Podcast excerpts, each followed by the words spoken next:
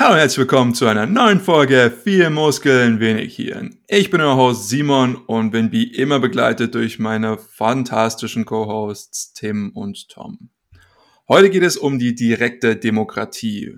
Das Ganze geht so als Nachgang zu unserer damaligen Folge zu den Grenzen der Demokratie und als gute Diskutierer, die sich natürlich nicht durch die dunkle Seite der schopenhauerischen Debattierkunst beeinflussen lassen, müssen wir natürlich jetzt auch mal die anderen Argumente geben. Direkte Demokratie, was ist das denn eigentlich? Ich glaube, das ist ein bisschen einfacher zu definieren als jetzt zum Beispiel die Form der Demokratie. Da gibt es verschiedene, was weiß ich, Präsidentialsystem. Hast du nicht gehört? Ähm, direkte Demokratie, einfach, es gibt eine Frage, wie die Gesellschaft sich richten soll, irgendwelche neuen Regeln, neue Implementierungen, was auch immer. Und nun stellt man als alle Wahlberechtigten innerhalb dieser Nation ab, ob ja oder nein. Klingt erstmal sehr simpel. Wir haben auch ein paar Beispiele, darunter unsere mehr oder weniger netten Nachbarn, die Schweiz. Kleiner Spaß. Ähm, auf jeden Fall, es gibt auf jeden Fall Leute, die das tatsächlich oder Staaten, die das tatsächlich auch äh, implementiert haben. Einer meiner Fragen an euch ist vielleicht sogar, wieso das so wenige sind. Und ich meine, auch die Schweiz hat es nicht vollkommen. Also auch die haben ein Parlament, wo auch noch Sachen abgestimmt ähm, werden. Aber so viel meinerseits. Direkte Demokratie. Was ist euer Take? Also die direkte Demokratie kann man ja schon stark in Verbindung bringen mit der Urform des demokratischen Gedanken, nämlich diesem, äh, dieser Polis-Demokratie, wo einfach jeder stimmmündige Bürger zu äh, Angelegenheiten der Polis seine Stimme abgeben konnte und die wurde dann gleichwertig ausgezählt und dann wurde entschlossen, wofür die Mehrheit war.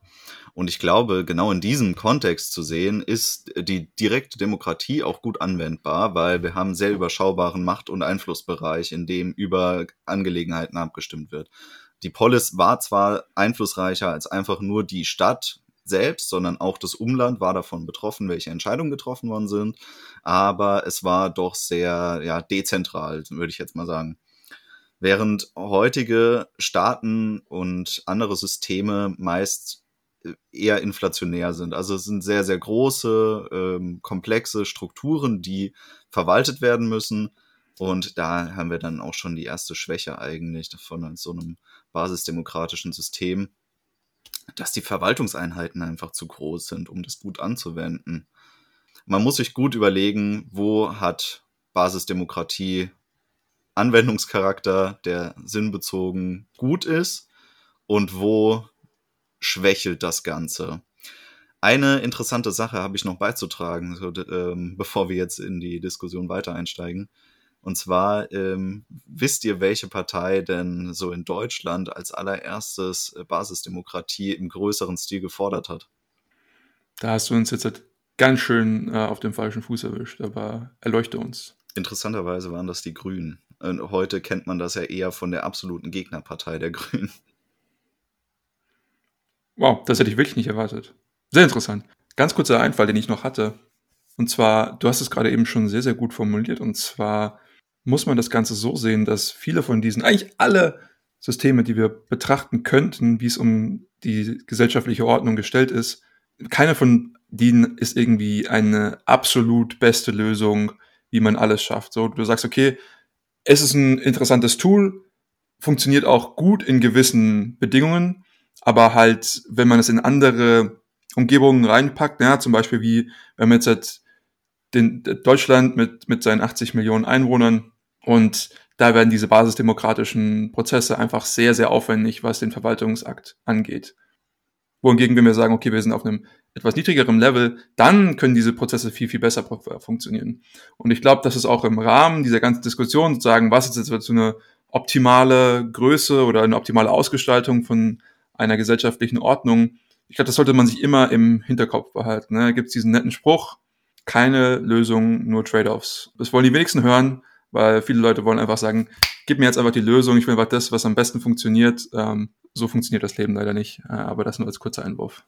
Um nochmal auf deinen ersten Punkt zurückzukommen mit den Meinungen, die wir zu dem Thema haben. Mir kommt da immer diese eine Grafik aus dem Studium wieder vor Augen, wo es heißt Entscheidungsfindungskosten versus Diskriminierungskosten. Und dann sieht man so diese beiden konvexen Kurven und irgendwo schneiden sie sich und dann ist das in der äh, Ökonomie sozusagen immer das, was man, wo man hinstreben will, dass man halt insgesamt die Kosten, die entstehen, verringern will. Jetzt sprechen wir hier natürlich von politischen Prozessen, da ist es mit der Kostenfindung und den Parametrisierungen dessen nicht ganz so einfach, wie wenn es um irgendwelche buchhalterischen Elemente in einer Firma geht. Aber ich glaube, man kann das als als Prinzip kann man das sich ganz gut vor Augen halten. Also wir befinden uns mit der direkten Demokratie in dem Gebiet, was zumindest in der Theorie die geringsten Diskriminierungskosten hat, weil ja jeder eine Stimme hat und die alle das gleiche Gewicht tragen.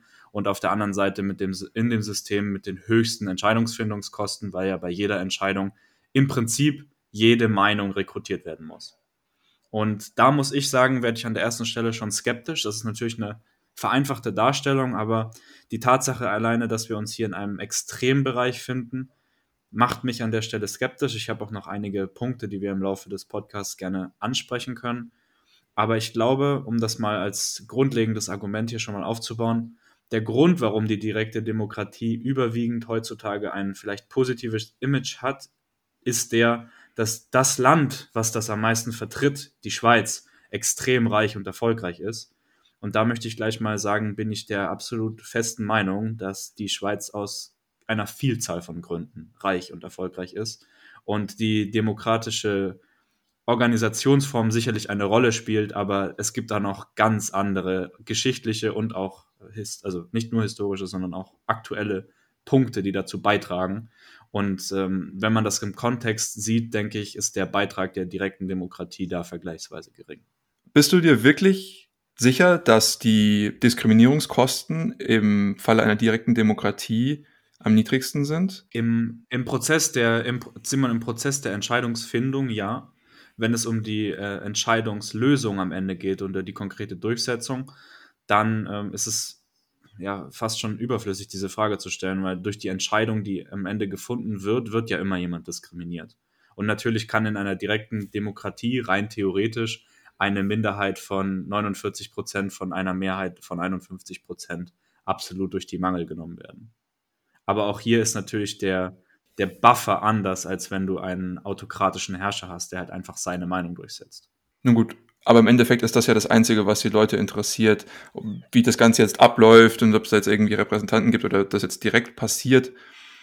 Das ist gar nicht mehr so relevant. Also worum es ja im Prinzip geht, ist sozusagen um die die Repräsentation meiner Meinung. Und äh, ich meine, da habe ich genau dasselbe Problem wie in der Demokratie, wie du es eben gerade schon ausgesetzt hast. Äh, auch ich kann mit 51 zu 49 kann ich verlieren und dann ist es zwar eine demokratische Entscheidung, ähm, aber trotzdem noch wird mir irgendetwas aufgedrückt. Also, was natürlich immer in der Kooperation, auch hier müssen wir wieder diesen Disclaimer draufkleben. Ja, natürlich, sobald sich zwei Leute zusammenfinden und zusammenleben müssen, möchten vielleicht auch, muss, müssen immer irgendwelche Kompromisse eingegangen werden. Und es ist natürlich die Frage, wie kann man diese Kompromisse so uneinschneidend in die Leben dem, der jeweiligen gestalten wie möglich. Und ähm, gerade darum geht es ja in, in dieser Diskussion, welche Gesellschaftsform jetzt denn irgendwo da draußen existiert.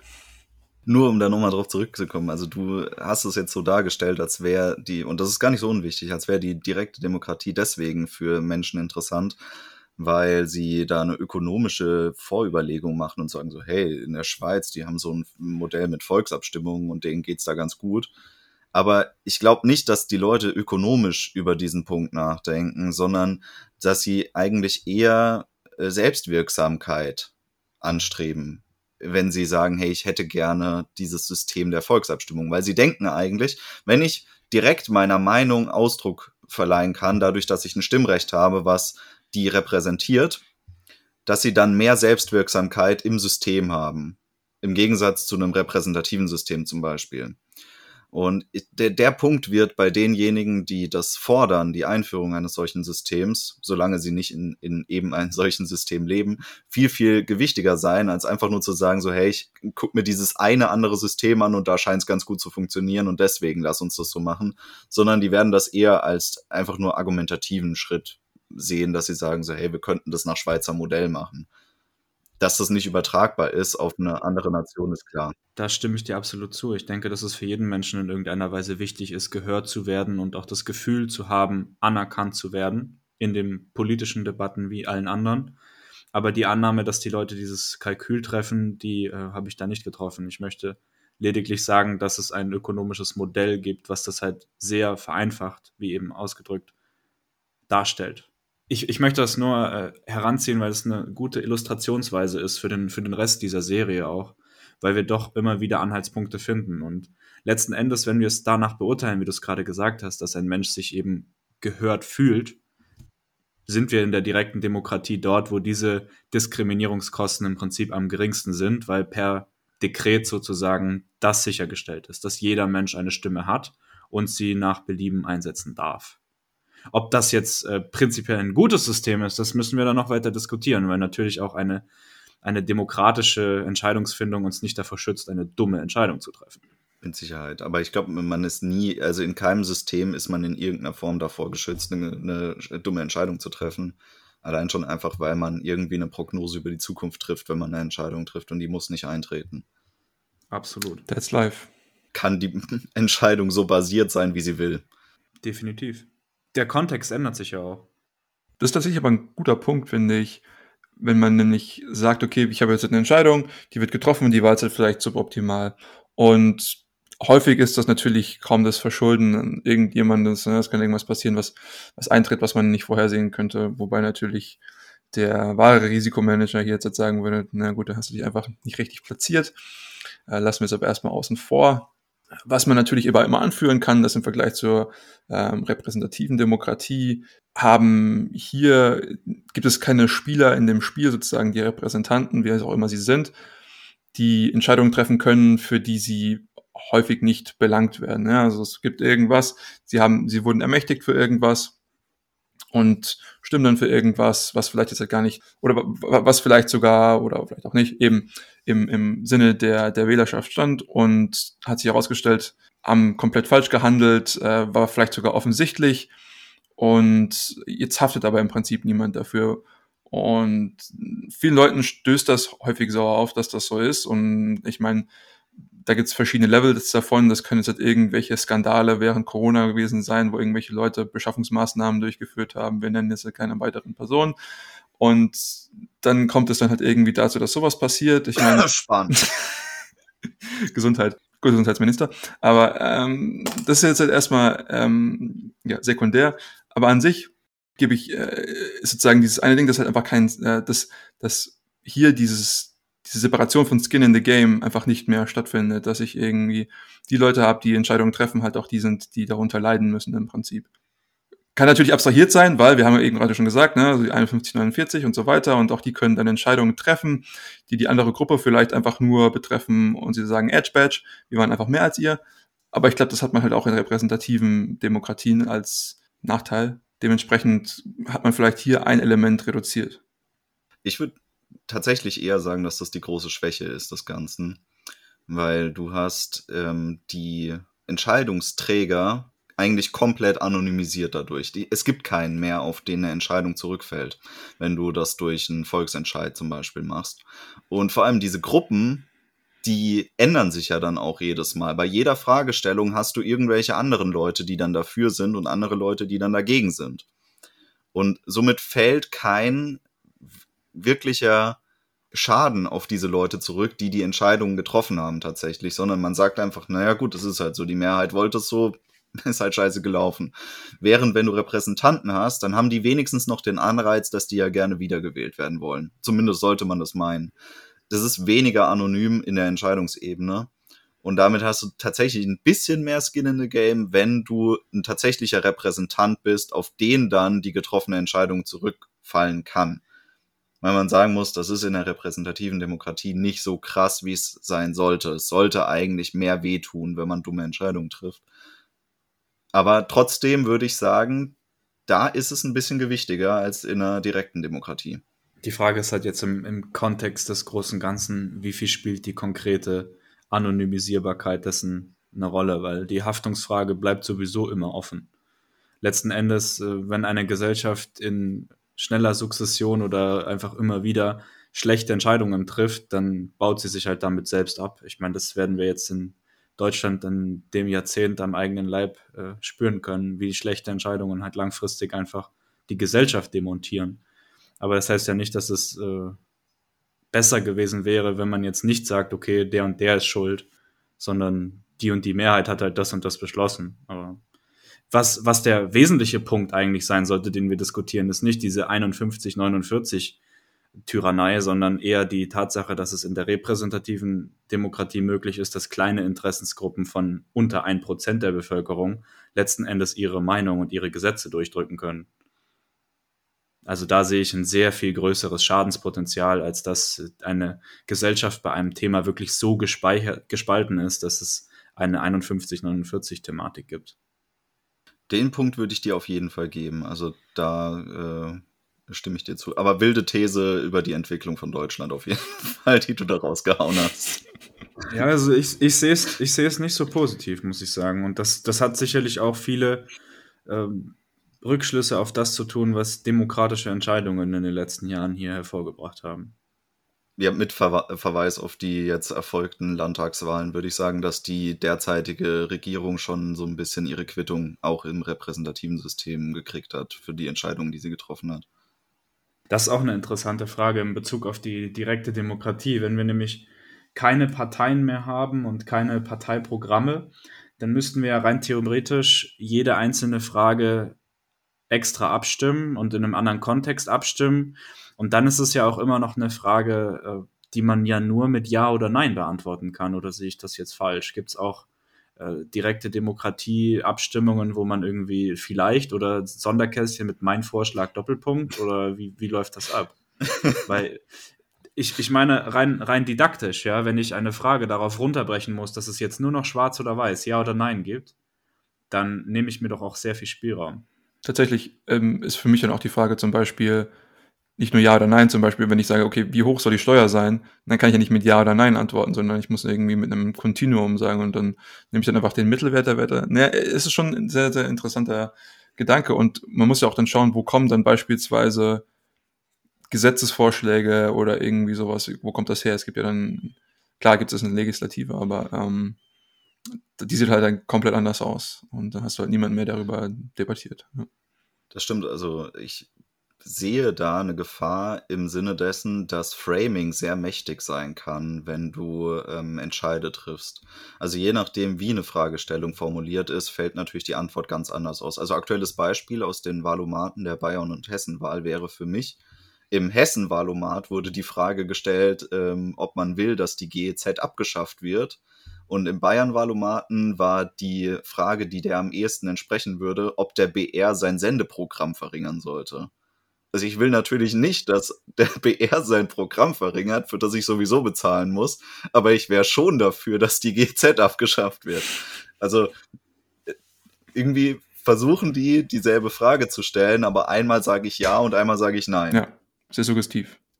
Da sind wir, da sind wir vielleicht schon bei einem der, der Kernprobleme der Sache. Also, ähm, wenn wir jetzt über die direkte Demokratie als solche sprechen, dann müssen wir uns ja auch vor Augen führen, dass wir nicht äh, die meisten Fragen des politischen Kontextes überhaupt auf diese Art und Weise angehen können, weil es ja einfach viel zu viele Themen gibt. Also das ist ja auch so eine Sache, die man in der griechischen Polis zum Beispiel berücksichtigen muss. Das war eine extrem kleine Gesellschaft mit extrem selektierten Wahlberechtigten und die hatten ja auch ihre Grundrechte, ihre Verfassung, ihre grundlegende Philosophie, die die meisten Bereiche des Lebens ja schon traditionell oder halt strukturell geregelt hat. Und das ist ja auch ein Kontext, auf den wir uns irgendwie beziehen müssen. Also wenn wir ein direkt demokratisches System evaluieren, dann müssen wir natürlich auch auf die Verfassung und auf die unumstößlichen Regeln in diesem System eingehen, weil ich glaube, ihr werdet mir beide zustimmen, dass es nicht in der Lage, dass niemand in der Lage sein wird, ein direkt demokratisches System zu etablieren, ohne ein festes Regelwerk an verfassungsrechtlichen und gewaltenteilungsspezifischen Auflagen da gebe ich dir durchaus recht. Und wir sehen ja auch zum Beispiel in der Schweiz, dass äh, die Schweiz nicht zu 100 Prozent direkt demokratisch ähm, regiert wird, beziehungsweise ihre Entscheidungen trifft, sondern auch, dass es auch da ein Parlament gibt oder lokal in den Kantonen Entscheidungen durch Abgeordnete getroffen werden und ähm, dass man sich einfach nur verstärkt demo direkt demokratische Prozesse einfach verwendet werden und es nicht nur, dass alles dadurch geregelt wäre. Und ich meine, auch jetzt nochmal darauf zurückzukommen, klar, also ich, manche Sachen müssen verfassungsrechtlich festgeschrieben sein, aber ich habe auch, wie du schon gesprochen hast, ich kann jetzt halt nicht über alle Sachen, die jemals die Gesamtgesellschaft betreffen würden, ähm, versuchen, eine, eine direkt demokratische Entscheidung zu finden. Das wäre ja, das würde das ganze System lahmlegen. Ich würde da mal an der Stelle dran erinnern, ähm, was wir im Buchclub zu Erich Fromms Haben und Sein besprochen hatten, nämlich dieses ähm, ja, dezentrale System, was ja eigentlich auch eine Art der direkten Demokratie umschrieben hat oder zumindest halt ein basisdemokratisches System beschrieben hat. Allerdings mit ersten Ansätzen, wie das logistisch regelbar ist. Also er hatte das ja mit diesen verschiedenen Wahlbezirken, die dann erschaffen werden, die bis ins Kleinste runter strukturiert werden können, aber sich halt auch nach oben skalieren, wodurch du je nach Frage Relevanz die Logistik verfeinern kannst und dann wird's deutlich effizienter und du kannst also das ist ja der, der, der Hauptkritik an Volksentscheiden und an direkter Demokratie ist ja, wie träge sowas sein kann. Wenn du ständig über irgendwas abstimmen musst oder dich damit aufhalten musst, über was abzustimmen. Und ich sehe das so, dass es eben eine ja, logistische Fragestellung ist, wie man das am besten löst. Und dann musst du halt in der Lage sein, zu differenzieren, okay, das ist äh, eine Fragestellung, über die muss man halt im, in der Nachbarschaft von 500 Personen abstimmen. Oder es ist eine Fragestellung, über die muss in einem Landkreis oder sowas abgestimmt werden. Und dann kannst du die Instanzen hoch und runter gehen und dann läuft es doch auf ein gewisses Repräsentantensystem wieder raus. Ich, das lässt sich nicht vermeiden, um es logistisch effizienter zu gestalten. Aber ich denke, man ist trotzdem noch recht basisdemokratisch dadurch aufgestellt. Zumindest basisdemokratischer, als es zum Beispiel jetzt in Deutschland ist. Und da gebe ich dir auch vollkommen recht. Ich fand das System, nachdem ich es mal verstanden hatte von Erich Fromm, ich erinnere mich noch an die eine oder andere Diskussion mit dir, Tom, tatsächlich nicht schlecht. Und ich würde auch sagen, und das ist ja auch komplett wieder in Zuspruch mit den Argumenten, die wir vorher hatten, zum Beispiel über die Polis, dass eben auf diesen kleineren Ebenen, wo du zum Beispiel noch keine Repräsentanten brauchst, da funktioniert das halt eben sehr, sehr gut. Also wenn das jetzt halt irgendwie meine Nachbarschaft ist oder wie gesagt meine Stadt, in der ich wohne, und dann geht es jetzt darum, hier irgendwas zu beschließen, dann kann man das auch versuchen, basisdemokratisch zu beschließen. Da gebe ich dir auch vollkommen recht. Und ich glaube, wenn wir uns nochmal an den Anfang der Diskussion und der Konversation zurückbesinnen, wo wir gesagt haben, okay, wo sind denn jetzt hier die Stärken und Schwächen dieses Systems, dann ist es ja eben genau das, dass wir sagen, auf dieser sehr lokalen Ebene, auf dieser Ebene, wo die Entscheidungsgewalt und vielleicht auch in dem Sinne auch die, dass das Wissen über die Prozesse, die jetzt hier relevant sind, eben bei den Bürgern selbst liegen. Ähm, das ist für mich eigentlich schon eine sehr starke logische Schlussfolgerung, dann zu sagen, na gut, dann gebe ich den Bürgern selbst auch in einem direkten äh, Mandat die, die Möglichkeit, sich hier auszudrücken. Das ist, glaube ich, schon ein, ein, erster Schritt Richtung Kompromiss zwischen direkter und repräsentativer oder parlamentarischer Demokratie, weil wir einfach sagen, okay, wir, wir dezentralisieren die Entscheidungsfindungsebene so stark, dass es im Prinzip gar keinen Sinn mehr macht, ein, eine Zwischeninstanz nochmal zwischen die Souveränität des Volkes und die letzten, letztendliche organisatorische Entscheidungsfindung zu stellen. Und das wiederum, würde ich sagen, ist ein sehr großes Argument für direktdemokratische Prozesse, weil das im gleichen Zug auch Dezentralisierung fördert. Und da sind wir schon bei dem Punkt, warum, warum ich auch glaube, dass die Schweiz einen so großen Vorteil gegenüber vielen anderen Ländern hat, ist eben der, dass die nicht als Nation immer geschlossen alles geregelt, sondern dass die einzelnen Kantone, also deren Bundesländer, extrem viel Selbstbestimmungsrechte haben. Und ich würde an der Stelle sogar noch weitergehen und sagen, die, die meiste, die meiste Befugnis, die meiste Kompetenz und die meiste Souveränität sollte tatsächlich in dem Landkreis liegen, in dem die Leute auch tatsächlich leben. Weil das führt dazu, dass man mit den Leuten, mit denen man Entscheidungen trifft und die auch Entscheidungen über das eigene Leben treffen, tagtäglich konfrontiert wird. Und das sorgt dafür, dass man in gewisser Weise eine, eine ganz andere Umgangsnähe hat. Das, das ist auch ein, eine der Sachen, genau, genau, eine der Sachen, die am repräsentativen System so schade sind. Ja, also wenn ich jetzt jemanden wähle hier in Bayreuth und der zieht dann nach Berlin und ich sehe den dann nie wieder, dann weiß ich nicht, ob das, ob das Volksnähe ist, muss ich so sagen. Also da, das sehe ich anders. Weiß ich jetzt gar nicht tatsächlich. Also da muss dann die Freiheit des Individuums für mich ein bisschen an erster Stelle stehen. Wenn er dann keinen Bock mehr hat, da rumzusitzen und er sieht seine Zukunft woanders, dann muss es ihm natürlich auch freistehen, dass er das umsetzen kann. Aber ein Vorteil, den ich sehe, ähm, wenn man jetzt von diesem basisdemokratischen System in einer ähnlichen Ausführung, wie Erich Fromm sie beschrieben hat, ausgeht, ist es, dass dort ja keine Parteien in dem Sinne ähm, existieren, sondern Repräsentanten sind Einzelindividuen, die keiner übergeordneten Organisation zugeordnet werden können. Dadurch haben die deutlich höhere Risiken zu tragen, weil die wollen ja wahrscheinlich auch in ihrer Entscheidungsebene gerne bleiben und sind sehr leicht ersetzbar als Einzelindividuum, weil sie nicht äh, sich in diesen Fallschirm zurückfallen lassen können, dass sie wissen, ihre Interessen werden von einer erweiterten Parteienmenge von noch mehr Leuten vertreten, wenn sie da mal weg sind. Insofern ist das äh, schon ein gewichtiger Unterschied zwischen der ähm, repräsentativen Demokratie mit Parteiensystem die halt immer diesen Fallschirm haben, dass sie eingegliedert sind in eine Partei, die ihre eigenen Interessen noch weiter vertreten kann, auch wenn sie da dann wieder halt den Nachteil haben, dass sie mehr Kompromisse eingehen müssen, nehmen was sie fordern. Exzellenter Punkt. Finde ich sehr, sehr gut. Ähm, für mich ist auch die logische Folgerung, dass das, oder nicht die logische, aber es suggestiert für mich, dass ich weniger Dogmatismus habe. Das heißt, ich habe jetzt halt nicht, äh, als, als Wähler selbst, habe ich jetzt halt keine Parteizugehörigkeit, wo ich sage, ich bin politisch so eingestellt. Das heißt, ich, in diesem einen Punkt, der ist mir wichtig. Und die Partei ist aber auch nur für Punkte zwei, drei und vier. Und die muss ich jetzt aber halt irgendwie hinnehmen, weil das nun, ich, ich wähle halt diese repräsentative Partei, die eben versucht, dieses Spektrum abzugreifen. Und da ist tatsächlich letztens ein sehr interessantes Buch rausgekommen, wo ich tatsächlich nur leider einen, einen Podcast zugehört hatte. Und das hieß uh, Following Their Leaders, uh, Political Preferences in Public Policy ist halt ein Textbuch, aber ähm, dementsprechend vielleicht nicht so angenehm zu lesen.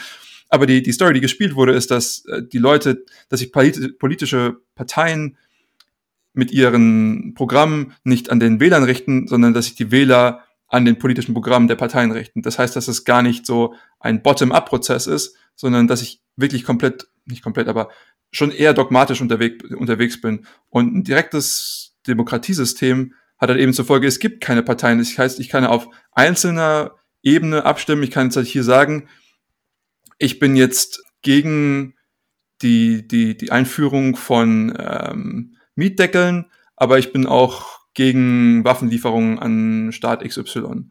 So, wo ich sagen würde, okay, normalerweise würde es jetzt keine Partei geben, die meine, meine Präferenzen in den jeweilig einzelnen Teilgebieten der Entscheidung, einer gesellschaftlichen Entscheidung repräsentiert werden, sondern ich habe halt eben diese unterschiedlichen Sachen und kann sagen, okay, ich bin jetzt hier da und hier da. Und ich glaube, wir haben halt natürlich in den letzten 30, 40 Jahren eben so eine größere, stärkere Polarisierung gesehen, dass die Leute gesagt haben, ich bin X, ich bin Y und das lässt sich in der Partei wiederfinden. Und nur weil ich das eine akzeptiere, muss ich mich jetzt halt auch irgendwie an alles andere anpassen. Und das passiert meistens mehr oder weniger zu 100 Prozent und schleppend und so weiter aber es passierte trotzdem und dann habe ich eben dieses, dieses, dieses Zerklüften der Gesellschaft. In der direkten Demokratie kann ich irgendwie sagen, okay, ich bin hier dafür und da bin ich mit dem und dann kann ich mich mit jedem verstehen, weil ich vielleicht mit jedem einen Anknüpfungspunkt finde und ich irgendwie sagen, ich gehöre zu dem Lager und du gehörst zu dem Lager und wir haben überhaupt nichts miteinander zu tun. Wobei wir ja eigentlich wahrscheinlich bei den allermeisten Themen kongruent sind. Nur wir sehen das halt nicht, weil du trägst ein blaues Shirt und ich ein rotes. Genau. Also da muss ich sagen, da, den Punkt würde ich absolut unterstützen, weil ich sehe mich da auch selbst immer wieder. Also, wenn man jetzt das amerikanische Beispiel zum Beispiel nehmen würde, ich bin dafür, dass jeder Waffen haben darf, aber ich bin absolut gegen die Todesstrafe. So, mit, mit den zwei Positionen bin ich im amerikanischen System schon mit keiner Partei mehr vereinbar. Und das ist ja eine Sache, die, die eigentlich nicht passieren sollte. Also eigentlich sollte ich ja doch die Möglichkeit haben, meine Präferenzen, auch meine wichtigen Präferenzen, in möglichst großer Vielzahl durchsetzen zu können, damit ich eben gehört werde. Und wenn ich jetzt in Amerika bin und sage, okay, ich bin dafür, dass alle Waffen haben, ähm, ja gut, dann bleibt mir nur noch die rote, die rote Partei. Und wenn ich sage, ich bin aber gegen die Todesstrafe, dann bleibt mir nur die, die blaue Partei. Also was mache ich da?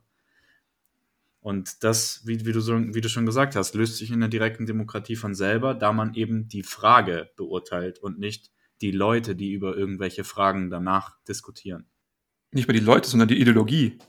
Oder die, die, die Organisation, die Ideologie, genau. Und das, das ist ein entscheidender, wichtiger Punkt, den wir auf jeden Fall berücksichtigen sollten. Und das wiederum ist vielleicht auch ein großer Vorteil für die Schweiz, dass sie eben nicht dieses Problem haben wie, wie Amerika. Ein Punkt jetzt mal, um aus der reinen Demokratiediskussion auszutreten, sondern auch mal das Spektrum zu erweitern. Weil Demokratie konkurriert natürlich auch mit allen anderen Systementwürfen, die so in der Weltgeschichte rumschwirren. Also da gibt's ja auch noch die Libertären zum Beispiel, die fordern tatsächlich was anderes als Demokratie. Dann gibt's aber halt auch noch Leute, die sagen, sie wollen autoritäre Systeme haben. Es gibt auch noch autoritäre Systeme in der Welt. Und alle diese Systeme konkurrieren irgendwie untereinander. Und für mich ist ein wichtiger Punkt, der äh, in so eine Bewertung einspielt, wie tauglich oder wie antifragil gestaltet sich eigentlich so ein Herrschaftssystem, ist die Konkurrenzfrage. Also die Konkurrenzfrage um Macht. Wie stark wird um Machtkonzentration innerhalb des Systems konkurriert? Weil auf jeder Ebene löst es immer wieder einen Mikrowettbewerb oder halt auch einen Makro- oder Meso-Wettbewerb aus, darum, wer jetzt gerade die Entscheidungsgewalt über eine Frage hat. Und dadurch hast du immer eine Art systemische Evolution, die abläuft. Und die kann nicht ablaufen, je mehr man die Konkurrenz verknappt oder je mehr man sie verschlankt. Und ich glaube, wenn man sich in die Extremspektren begibt, wenn man sagt, man geht in ein sehr autoritäres System rein, dann ist die Konzentration an einem Punkt sehr hoch aber auch wenn man in ein sehr freiheitliches System geht, dann hast du nämlich auf einmal keine politischen Prozesse mehr, die für Machtkonzentration sorgen. Dafür hast du aber auf einmal außerpolitische Prozesse, nämlich wie viel Macht hat denn ein Individuum? Zum Beispiel, wenn du jetzt einen hast, der ist der Chef von dem größten Medienhaus äh, in der Region, dann wird der für sich selber ein sehr, sehr hohes Machtpotenzial beanspruchen können, selbst wenn das System super freiheitlich ist, weil er einfach eine, ein Tool zur Hand hat, um Meinung zu prägen. So, das ist recht leicht vorstellbar. Oder auch wenn jemand einfach das meiste Geld in einem Land hat, dann kann er dieses Geld auch dafür benutzen, um möglichst viele Leute davon zu überzeugen, dass sein Scheiß halt der geilste ist. Das ist auch eine Machtkonzentration und die funktioniert aus meiner Sicht nicht so besonders gut, wenn man da keinen konkurrierenden Gegenpol entgegenstellt. Das ist schon okay, dass die die Macht haben, aber sie dürfen nicht die einzigen sein, die da irgendwie rumprollen können absolut wichtiger, wichtiger Punkt, den du da ansprichst. Also die, die Thematik der Machtphilosophie werden wir, egal was wir tun, nicht los. Das müssen wir schon mal grundsätzlich festhalten. Also sobald wir eine Gesellschaft haben und nicht mehr alle irgendwie nackt durch den Wald rennen, haben wir das Problem, dass Macht entsteht. Und es gibt ganz viele Facetten von Macht. Also ich kann Macht haben dadurch, dass ich Bücher schreibe und andere Leute die lesen, ich also die öffentliche Meinung beeinflussen kann. Ich kann Macht haben dadurch, dass ich eine Firma erfolgreich leite und viele Leute einstelle. Ich kann Macht haben dadurch, dass ich einfach reich bin. Ich kann Macht haben dadurch, dass ich ein politisches Amt trage, etc. etc.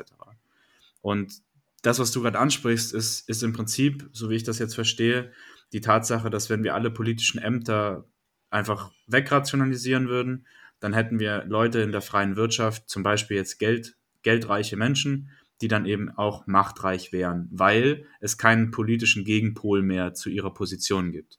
Also dann sagen wir im Prinzip, okay, jeder, jede Stimme ist gleich gewichtet, jeder hat gleich viel politische Macht, aber ich habe halt 100 Millionen Mal mehr ökonomische Macht als du und deswegen hast du keine Chance.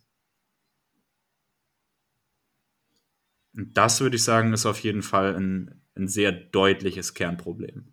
Also an der Stelle möchte ich, möchte ich auch wieder auf die An Anfangsdiskussion äh, mit diesem vereinfachten Modell zurückkommen. Da sehen wir nämlich hier auch wieder das Problem, dass wir einen Extrempunkt besitzen, indem wir eben sagen, okay, wir machen keinen politischen Counterbalancing-Mechanismus in Sachen Machtpolitik auf. Und das halte ich auch für eine sehr, tatsächlich sehr gefährliche Extremposition. Auch ein Problem, was man in direktdemokratischen Systemen hast, ist, dass du Fragesteller brauchst also irgendjemand muss ja den, den äh, zur Abstimmung gebrachten Punkt ja überhaupt erstmal vorbringen. Ja. Und man kann das natürlich so machen, dass es auch Grassroots ist, also dass irgendwie genug Leute irgendwie sagen, so wir müssen jetzt mal hierüber abstimmen und dann kommt es zu einer Abstimmung. Aber am besten oder am effizientesten funktioniert es wahrscheinlich trotzdem, wenn du irgendwelche äh, Gremien hast, die, die das im Auge behalten können, über was denn jetzt überhaupt abgestimmt wird. Das ist halt eigentlich auch immer einer der, ich sage jetzt mal, Konterpunkte gegen ein direktdemokratisches System, dass zum Beispiel es geht um Themen, die viel zu komplex sind oder wo das Durchdringen der Thematik an sich und erstmal die Fragestellung an sich, sich überhaupt zu stellen, den wenigsten erstmal in den Kopf, in den Sinne kommt. Ja, ich habe jetzt halt irgendwie, wir wollen darüber abstimmen, wie es jetzt halt darum geht, irgendwelche klimatischen Geschichten, hast du nicht gesehen, Energiepolitik oder sowas, ähm, wo dann über komplexe Stromnetze oder sowas gestimmt wird, wo die meisten Leute sagen, so habe ich irgendwie noch nie davon gehört, wird mir jetzt nicht erst in den Sinn kommen. Ähm, trotzdem muss die Gesellschaft über so diese Fragestellungen sich eben Gedanken machen. Und ich glaube, hier kommt es ja wirklich so weit, dass du halt irgendwie sagst, okay, ich habe irgendjemanden, der muss diese Gesetzesentwürfe zum Beispiel initiieren. Man könnte schon so überlegen, man hätte irgendwie so, ach keine Ahnung, das kann man jetzt einfach gerade so in den Sinn, man hat irgendwie so, so eine Bürger-App und dann scrollt man so durch, dann siehst du die Petitionen so und dann siehst du dann die Top-Trending-Petitionen, die dann irgendwie so einen Gesetzesentwurf äh, vorschlagen und dann so, ach guck mal hier, den finde ich ganz gut, dann klicke ich da drauf und unterstütze das irgendwie mit meiner Stimme. Und sobald ich dann irgendwie eine notwendige Grenze überschritten habe, ähm, kommt es dann halt irgendwie zu, zur Volksabstimmung darüber, ähm, ich weiß nicht, es ist wahrscheinlich auch nicht die uh, ultra kreativste Idee, das anzugehen. Ich weiß auch nicht, wie effizient, aber wir würden schon Prozesse einfallen. Allerdings ist die Frage, wie effizient das denn im Endeffekt jetzt tatsächlich wäre und ob vielleicht hier nicht die Initiierungsgewalt durch ein, ein, ein politisches Gremium, oder es muss ja kein politisches Gremium, aber durch einfach irgendeine Entität sein, ähm, vielleicht doch irgendwo legitimiert ist. Um auf den Punkt gleich nochmal detaillierter einzugehen. Also ich, ich stimme dir zu, dass die, die Problematik extrem komplex ist in, in Hinsicht dessen, wie kommt der Antrag auf ein Abstimmungsverfahren überhaupt zustande. Und da möchte ich gleich mal sagen, haben wir neben dieser Thematik, die du gerade angesprochen hast, noch ein weiteres Problem. Und zwar, dass wir, dass wir das ja nach Spezifizitätsebene auch irgendwie sortieren müssen. Weil wenn wir zum Beispiel, machen wir mal ein praktisches Beispiel. Angenommen, wir wollen uns um Altersarmut in Deutschland kümmern. Ist ja sicherlich ein Thema, was jetzt eigentlich uns alle betrifft und was auch sicherlich einen großen öffentlichen Support hätte. Also nur die Fragestellung an sich, jetzt nicht, wie man es lösen soll. Und jetzt kommt zum Beispiel dann der Vorschlag, wäre jetzt mein Vorschlag, würde ich tatsächlich auch für eine sehr sinnvolle Police handeln, dass man sagt, hey, warum machen wir es nicht so, dass wir die äh, Riester-Rentenverträge von ihrer Garantiepflicht befreien. Das bedeutet, wir haben ein Produkt, das darauf ausgelegt ist, schwach, sozial schwächeren oder ökonomisch schwächeren Menschen zu helfen und haben das eigentlich alles schon austariert. Das funktioniert auch eigentlich super, das System. Jetzt ist es nur so, dass es garantiepflichtige Produkte sind. Das heißt, die dürfen nie Minus machen. Und das sorgt natürlich dafür, dass die Gelder dort nicht am Kapitalmarkt angelegt werden können. Jetzt wissen wir aber, dass es in Langzeit, also langen Horizonten, in Langzeitanlagen noch nie der Fall war, dass ein Anleger verloren hat, also 40 Jahre plus. Das ist noch nicht passiert. Kann natürlich immer mal passieren, aber da stelle ich mir jetzt die Frage, wenn wir eh schon so ein Projekt angehen, wie Altersarmut, was ja ein, per Definition ein langer Zeithorizont ist, warum gehen wir das dann nicht auf einer Ebene an, wo wir sagen, okay, das ist halt einfach statistisch am wahrscheinlichsten, dass es so viel mehr Sinn macht als so. Jetzt ist aber das Problem, wenn ich diese, diese Frage so äußere, dann ist das schon ein hochspezifisches Problem. Also das, das, was ich jetzt vorschlage, das, das geht ja schon ganz in die Spitze rein. Und wie will man das jetzt im Kontext all der großen generellen Entscheidungen irgendwie differenzieren können, obwohl das ja vielleicht ein wichtiger Baustein und vielleicht schon ein ausreichender Baustein wäre, um die Alterswohl- oder Altersarmutsthematik überhaupt zu tangieren. So, wer, wer entscheidet das dann? Wer, wer überlegt, ob ich da recht habe? Und wie kann eine Idee auf diese Weise Traktion gewinnen, um aus einem so spezifischen Segment überhaupt gesellschaftliche Relevanz zu finden? Weil ich bin mir sicher, äh, wenn wir das nach, nach Favors oder nach Daumen hoch oder sowas sortieren würden, da würde niemand meinen Vorschlag überhaupt lesen. Äh, valider, valider Punkt. Äh, was ich letztens mal gehört habe, ist, dass zufällig dann Bürger gezogen werden ne, aus und du hast dann die Möglichkeit, irgendwas vorzubringen. Und ähm, das wird dann halt von gewissen Leuten gehört, die dann, also von jedem gehört wird, der zuhören möchte. Ähm, und das wird dann halt verstärkt in, in, in das Rampenlicht gestellt, dass man so in der Art konfrontierter werd, werden muss. So. Man kommt irgendwie nicht drauf rum. das äh, ist die eine Alternative, aber ich gebe dir vollkommen recht, und das ist einfach dieser Initiierungsgedanke. So, die Leute würden sich dann halt darum kümmern, okay, was ist jetzt aktuell ist, ja, keine Ahnung, hier draußen, keine Ahnung, die fahren irgendwie immer zu schnell auf meiner Straße rum und dann würde ich dafür irgendwie stimmen, so, weil die Nachbarn, die sind auch alle so dafür, dann machen wir halt einfach mal eine 30er-Zone oder was weiß ich, reduzierte Geschwindigkeit insgesamt. Oder haben, oder, haben selbst vielleicht einfach das Recht, hier einen Blitzer aufzustellen. Ich meine, das Argument, was ich machen wollte, ist, dass es viele alltägliche Probleme gibt, die vielleicht näher liegen als die, die Rententhematik und somit vielleicht halt auch eben das komplett überstimmen oder komplett ausrauschen. Das mit dem Zufall hat mir aber gefallen. So, wenn du, wenn du dir vorstellst, eigentlich, wenn wir, wenn wir ein gutes System haben, dann müsste ja eigentlich, wenn wir per Zufall Leute auswählen und die besetzen dann irgendwelche Positionen, müsste es ja eigentlich immer noch gut laufen. Und äh, die, die, die Vorstellung, dass wir, dass wir das zufällig machen könnten, die finde ich, sollten wir, sollten wir immer im Hinterkopf behalten. Also, sobald wir ein System haben, was sich irgendwie darauf beruht, dass the right person dieses eine Amt bekleidet, ähm, haben wir meiner Meinung nach schon eine Tür geöffnet, die wir nicht hätten öffnen sollen. Nein, also ich, ich denke schon, dass man äh, durch Selektionsmechanismen immer einen Vorteil gewinnt. Definitiv. Heißt ja nicht, dass man das darauf aber nur aufbauen sollte. Klar, aber dass man sich rein darauf verlässt, dass der Zu äh, Zufall alles regeln könnte, so funktioniert eigentlich kaum irgendetwas, was wir kennen.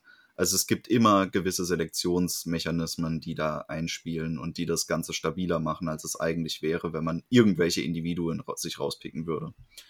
Aber das, was du jetzt als letztes vorgebracht hast, Simon, da, da würde ich jetzt mal mein Fachwissen, was ich aus der äh, gigantischen Doku-Serie über das amerikanische System Parks and Recreation beziehe, äh, erinnert mich sehr an das Bürgerforum. Elaboriere bitte. Äh, dass du als ähm, Amt immer die äh, dich der Öffentlichkeit preisgeben musst, indem du ein Bürgerforum veranstaltest, wo dann die Bürger reingehen können und den das, was auch immer du gerade tust, offen angreifen und kritisieren können. Wodurch du eventuell gezwungen bist, irgendwie das, deinen Kurs zu ändern.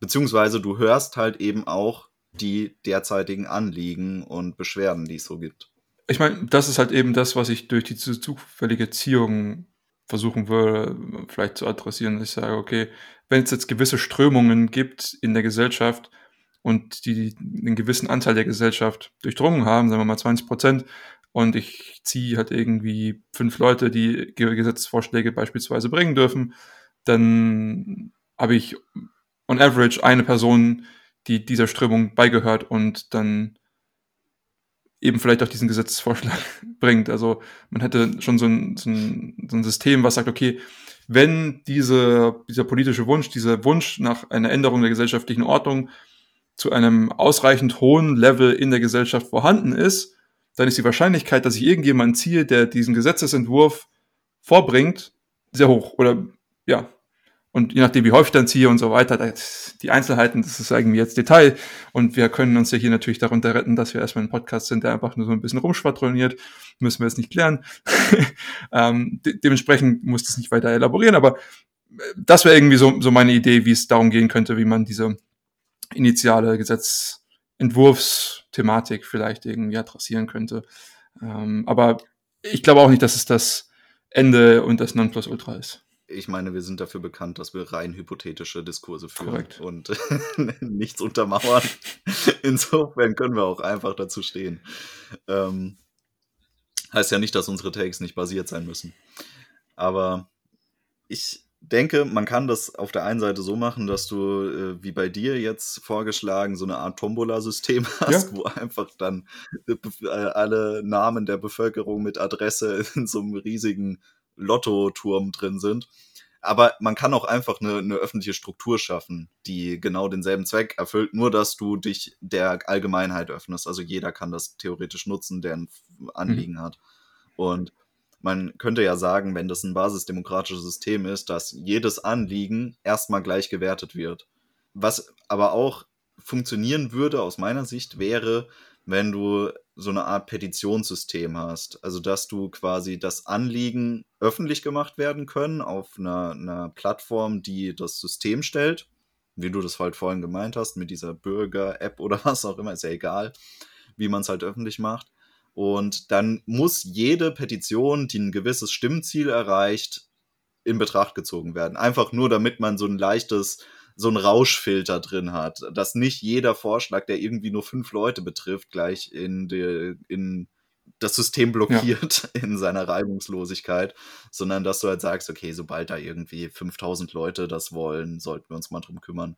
Oder das kann man ja dann auch ähm, in einem System, was dezentralistisch arbeitet, hoch und runter eskalieren, dass du sagst, hey, wenn das hier diese Nachbarschaftsebene betrifft, dann reicht es, wenn irgendwie 25 Leute das für wichtig erachten, weil der Anteil dann hoch genug ist. Wenn es für eine Stadt gilt, dann sollten es irgendwie 500 Leute für wichtig genug erachten. Und wenn es für einen Landkreis gilt, dann 1500 oder ich weiß es nicht. Irgendwie so, dass man das abstufen kann. Kann man auch proportional zum, zur Bevölkerung machen, oder? So wie die 5%-Hürde im Parlament lassen sich verschiedene Ideen äh, auswählen. Ich, ich finde ich find den Gedanken von so einer Bürger-App gar nicht schlecht. Ich muss sagen, ich finde die in Bayreuth echt super, weil da weiß nämlich immer, wann welcher Müll abgeholt wird und wann ich den rausstellen muss. Also, aber wenn die das noch inkludieren würden, also ich meine, dann würde ich die App tatsächlich auf meinen Startbildschirm nehmen, ne? Dann fliegt Twitter gleich mal raus. Nein, aber. Ja, und das ist auch heutzutage mit der Abstimmung eigentlich simpel, weil du hast ja eh einen Fingerabdrucksensor. Dann kannst du das ja genau verifizieren. Ja, also die genauen technischen Möglichkeiten. Ich kann ja auch heutzutage schon irgendwie NFC-Scan von meinem ähm, Personalausweis mit meinem Handy machen. Also ich, ich glaube, da gibt's äh, die, die technische Umsetzung von, von dem wäre sehr unaufwendig. Ich glaube, es ist nur die der politische Wille ähm, des Etab Etablissements ähm, ist vielleicht nicht ganz ganz gegeben, äh, weil natürlich, wenn sowas passieren würde, Parteien, Parteilandschaft, so wie es aktuell ist, wäre nicht mehr wiedererkennbar. Das bringt uns, glaube ich, auch gleich zum nächsten Thema. Und zwar mal ab, unabhängig von dem, von dem ganzen politischen, ist es ja auch alles immer irgendwo eine Geldfrage. Und ich glaube, das, das Thema haben wir jetzt noch nicht gebührend angesprochen, weil letzten Endes natürlich Demokratie und Politik haben alle ihre Daseinsberechtigung, aber wenn es am Geld fehlt, dann geht es halt nicht. Und das Geld ist ja doch oft ein sehr entscheidender Faktor, ob eine Entscheidung letzten Endes getroffen wird oder nicht. Und das ist, glaube ich, jetzt ein, ein Thema, was wir in, in, guten wie in schlechten Argumenten in irgendeiner Weise mit der indirekten Demokratie beziehen können. Das Erste, was, was ich als sehr gutes Argument finden würde, ist, dass ich glaube, dass der Staatsapparat in der Verwaltung an sich dadurch sehr viel billiger wird. Das ist eine These, müsste ich jetzt erstmal drüber nachdenken. Ich weiß tatsächlich gar nicht, ob so so weit kommen würde. Ähm, an sich, klar, du hast jetzt halt nicht mehr viele Abgeordnete, die irgendwelchen irgendwelche Gehälter und Diäten beziehen. Das fällt schon mal raus. Ich meine, der Reichstag muss nicht mehr beheizt werden. Keine, keine Ahnung. Ähm, ja, also sehe ich, bin mich noch nicht ganz sicher, was mich tatsächlich ein bisschen mehr in die Richtung Geld und Macht äh, gelenkt hat, ist Spenden für Parteien und äh, Wahlkampf und sowas. Ist es in Deutschland nicht ganz so groß? Gehen wir zum Beispiel in die USA, ist es ein riesigen Ding, riesiges Ding, ähm, wo es um die Finanzierung von, von Wahlkampagnen geht. Das ist ja immer, das meiste ist ja irgendwie durch, durch Spender tatsächlich in den, was weiß ich, Präsidentschaftswahlen oder so, äh, wo sie dann immer darum kämpfen, auch irgendwie ja, ausreichend zu haben und dann aber Millionen von Summen ausgegeben werden für diesen Wahlkampf. Aber auch in Deutschland hat man das auch ein bisschen. Natürlich nicht ganz so stark, aber sowas würde meiner Meinung nach tatsächlich in einem direktdemokratischen System nicht so prävalent passieren.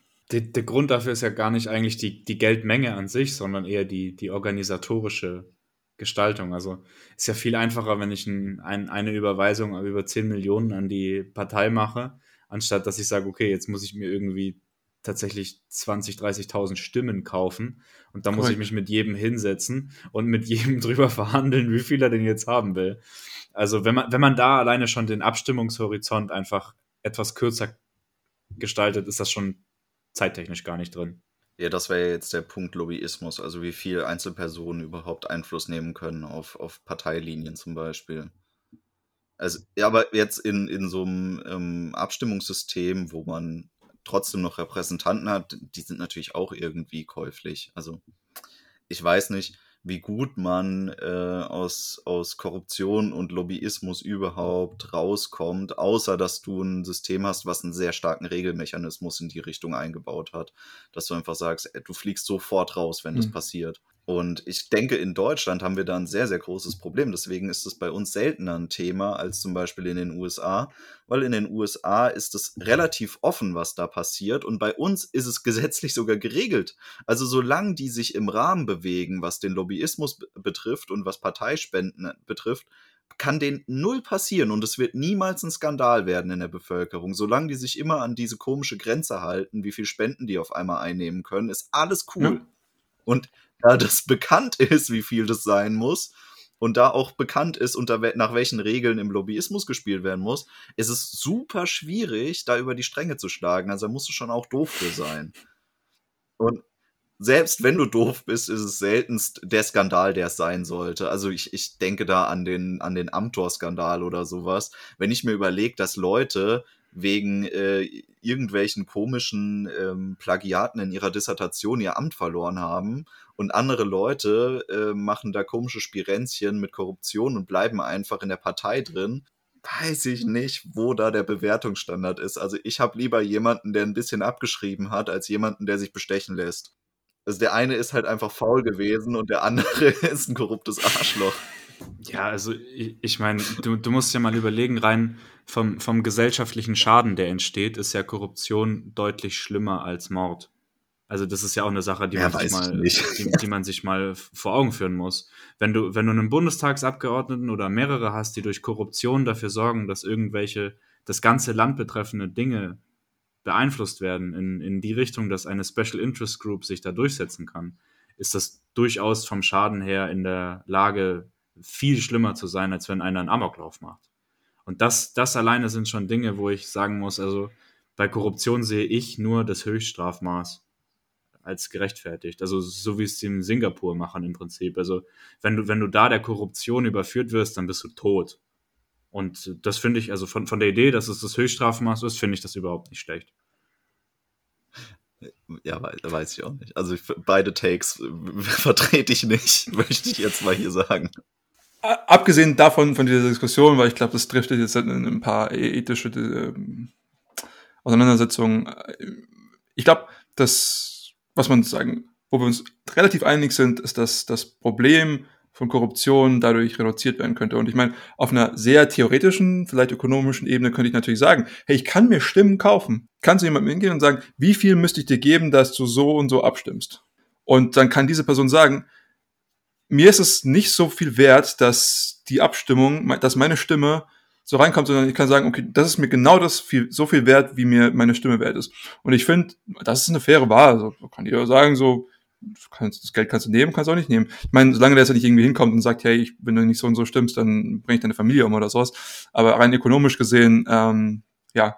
Aber äh, natürlich, du hast, du hast vollkommen recht rund um, rund um Finanzierung ähm, allgemein, ich habe jetzt halt noch ein bisschen drüber nachgedacht, über deine initiale These, ob das jetzt zum Beispiel den, die Staatshaushaltsgaben für die operationellen Geschäfte, sage ich jetzt halt mal, von so einer Regierung reduzieren würde, kann ich mir tatsächlich vorstellen, dass das wirklich so ist, wenn man eben diesen Prozess, wie wir ihn jetzt schon die ganze Zeit besprochen hatten, eben der Gesetzesinitiierung und der Ab des Ablaufs der Wahl im, im Endeffekt dann auch recht effizient gestalten kann. Das ist natürlich eine sehr große Annahme. Ich habe jetzt keine Daten, Zahlen und Fakten, um das zu hinterlegen oder zu unterlegen. Aber ich glaube durchaus, wenn man das machen kann, dann fallen einige Positionen weg.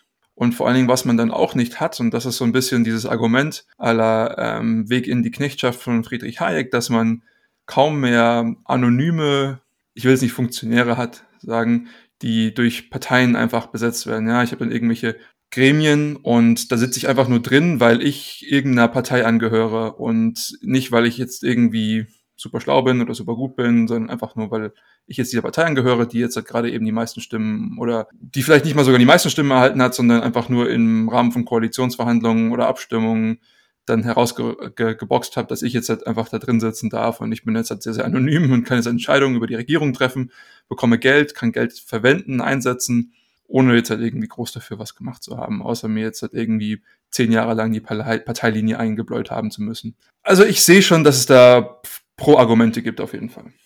Auf der anderen Seite, also ich, ich bin auf jeden Fall dafür, was du sagst, aber wenn wir jetzt ein repräsentatives demokratisches System ohne Parteien haben, haben wir da vielleicht nicht auch einen, einen großen Teil des, dieses Fortschritts schon erreicht? Also ich bin auf jeden Fall dafür, dass wir die Parteien in irgendeiner Weise loswerden.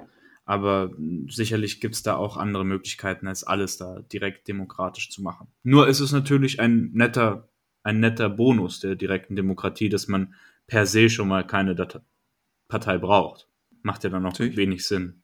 Vielleicht formen sich dann so, so Netzwerke für einzelne Fragestellungen irgendwie. Keine Ahnung, dass ein, eine Gruppe will, dass man besoffene Autofahrer stärker bestraft oder so und dann wollen die das halt pushen, aber deswegen beeinflussen die dann halt nur dieses Thema, aber nicht sonst irgendwas. Gut, aber dann hast du trotzdem wieder einen Repräsentanten, der irgendwie in all deinen Meinungen dir gleich sein muss. Und das ist gezwungenermaßen nicht möglich, ähm, sobald es mehr als eine Person gibt, die vertreten werden muss. Dementsprechend haben wir ja schon mehr das Pro für die direkte Demokratie, glaube ich. Wobei ja auch ein einzelner Mensch über einen lang genugen Zeitraum wahrscheinlich nicht mehr seine eigene Meinung bleibt.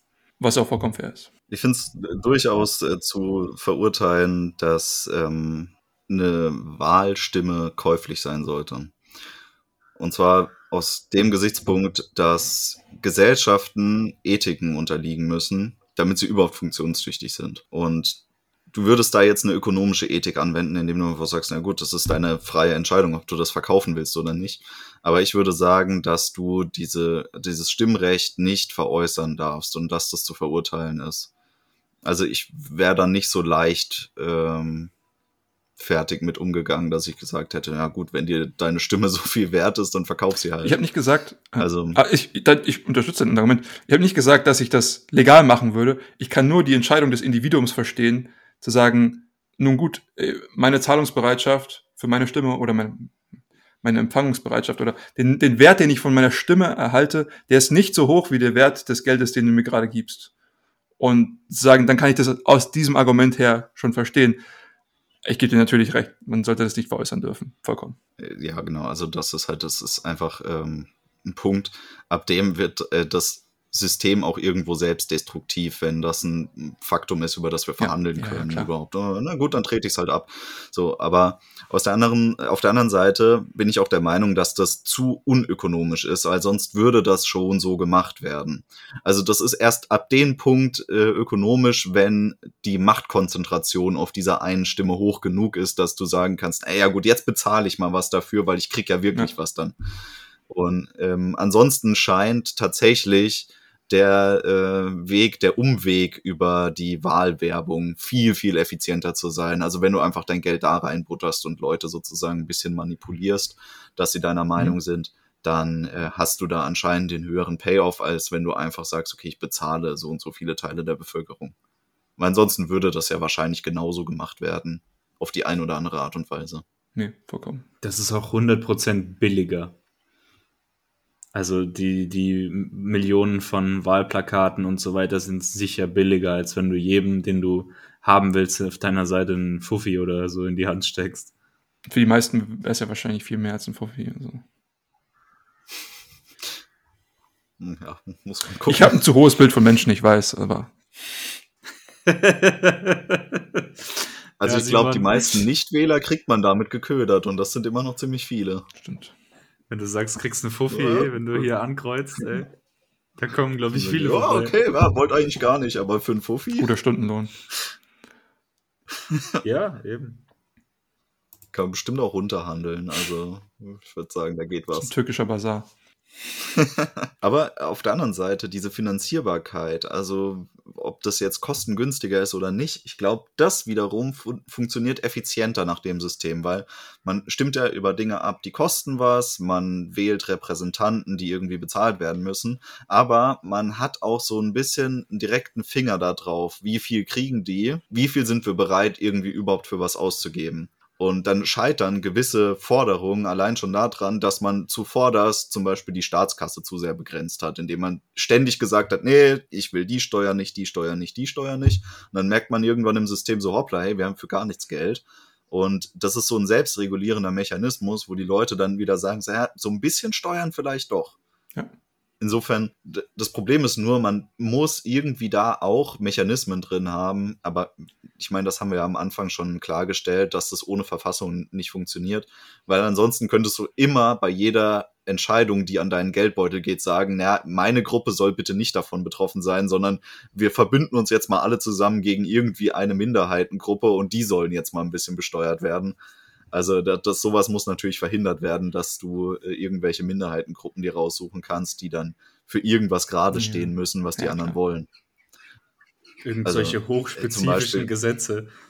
Ja, ich weiß nicht. Also man kann ja nicht alles über Reichensteuer lösen oder so. Nur, nur die, die bei Vollmond beten, die müssen Steuern zahlen oder so. Aber ja, das wären, das wären dann natürlich Sachen, die, die irgendwo vorgeschlagen werden. Und da muss es natürlich einen Mechanismus geben, wie man, wie man damit umgeht. Weil letzten Endes das, das, was wir alle als Interesse haben, und das ist egal, ob wir reich sind oder arm, ist, dass die Gesellschaft an sich nicht kollabiert. Weil da, da profitieren wir nicht davon. Wenn die Leute in den Straßen rumrennen und alles kaputt schlagen, dann hat keiner von uns was davon. Und das müssen wir verhindern. Außer die Leute, die den Vollmond anbieten. Genau, genau. Da müssen wir uns halt einfach dann mal hinsetzen und sagen, gut, langfristig stabil ist es halt nur dann, wenn die Reichen auch was abdrücken, aber wenn die Armen auch verstehen, dass sie die Reichen nicht schröpfen können. Und ja. das, das sind Dinge, die kann man ja grundsätzlich relativ einfach in der Verfassung festnageln. Also das sieht man ja jetzt auch bei unserem Grundkon Grundgesetz. Das ist jetzt nicht extrem komplex. Es ist ein sehr schmales Büchlein. Und wahrscheinlich ist, sind Verfassungen auch besser, je schmaler sie sind. Ist tatsächlich ein Statement, was ich unterschreiben würde, ja. ja. Wusstet ihr auch, dass wir immer noch die Möglichkeit haben, in Deutschland uns eine neue Verfassung zu geben? Weil die Verfassung, nach der wir derzeitig äh, arbeiten, hat die Klausel, äh, dass wir, sobald es eine deutsche Einigung gibt, uns selbst nochmal eine eigene Verfassung geben dürfen. Und dass das nur ein vorläufiges Modell ist, das äh, für die äh, damalige, also für Westdeutschland gedacht war. Und bis jetzt hat irgendwie jeder gesagt, na gut, wir lassen es einfach so. Aber theoretisch steht da drin, wir könnten noch mal. Hört, hört. Wir haben also noch mal einen los, was wir ziehen können. ja. Und wir können in die neue Verfassung auch rein, irgendeine Klausel reinschreiben, wenn Fall A, B, C eintritt, können wir noch mal drüber nachdenken. Okay. Aber theoretisch ist das noch offen. Wenn irgendjemand was, jemandem was einfällt, was da noch rein sollte. Schreibt uns at gmail.com. wir setzen das durch. wir setzen das direkt demokratisch durch. Abschließende Kommentare zu dem Thema, zu unserer Introductory Session, zu dieser ja, neuen Episodenreihe zur gesellschaftlichen Ordnung. Was, was möchtet ihr zur direkten Demokratie noch vom, vom Herzen reden? Ich glaube, mein Punkt steht, den, den ich vorhin gemacht habe äh, und von Tom geklaut habe, dass es keine, dass keines der Systeme gesellschaftlicher Ordnung perfekt ist und dass wir alles im Kontext beurteilen müssen. Ähm, auch die direkte Demokratie dementsprechend.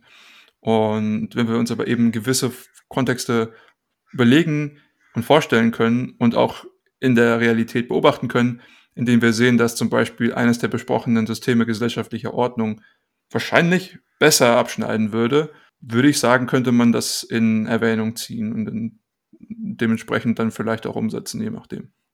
Ähm, es stimmt für den Netzausbau in Deutschland. Wir brauchen besseres Internet. Und äh, damit auch wir Diskussionen führen können mit nicht unterirdischem Ping. Und äh, lest mehr oh. Bücher. Hat jetzt zwar wenigstens wenig mit direkter Demokratie zu tun, aber ich lasse es mal durchgehen. Aber tatsächlich ähm, ähnlich zu meinem Punkt. Ähm, und ich glaube, dass es sehr viel mit direkter Demokratie zu tun hat. Ähm, und zwar befähigt euch, Verantwortung zu tragen und politisch sinnvoll zum Beitrag insgesamt einfach beizustiften. Weil letzten Endes ist die, die Form der Gesellschaft nicht so wichtig wie die Menschen in der Gesellschaft.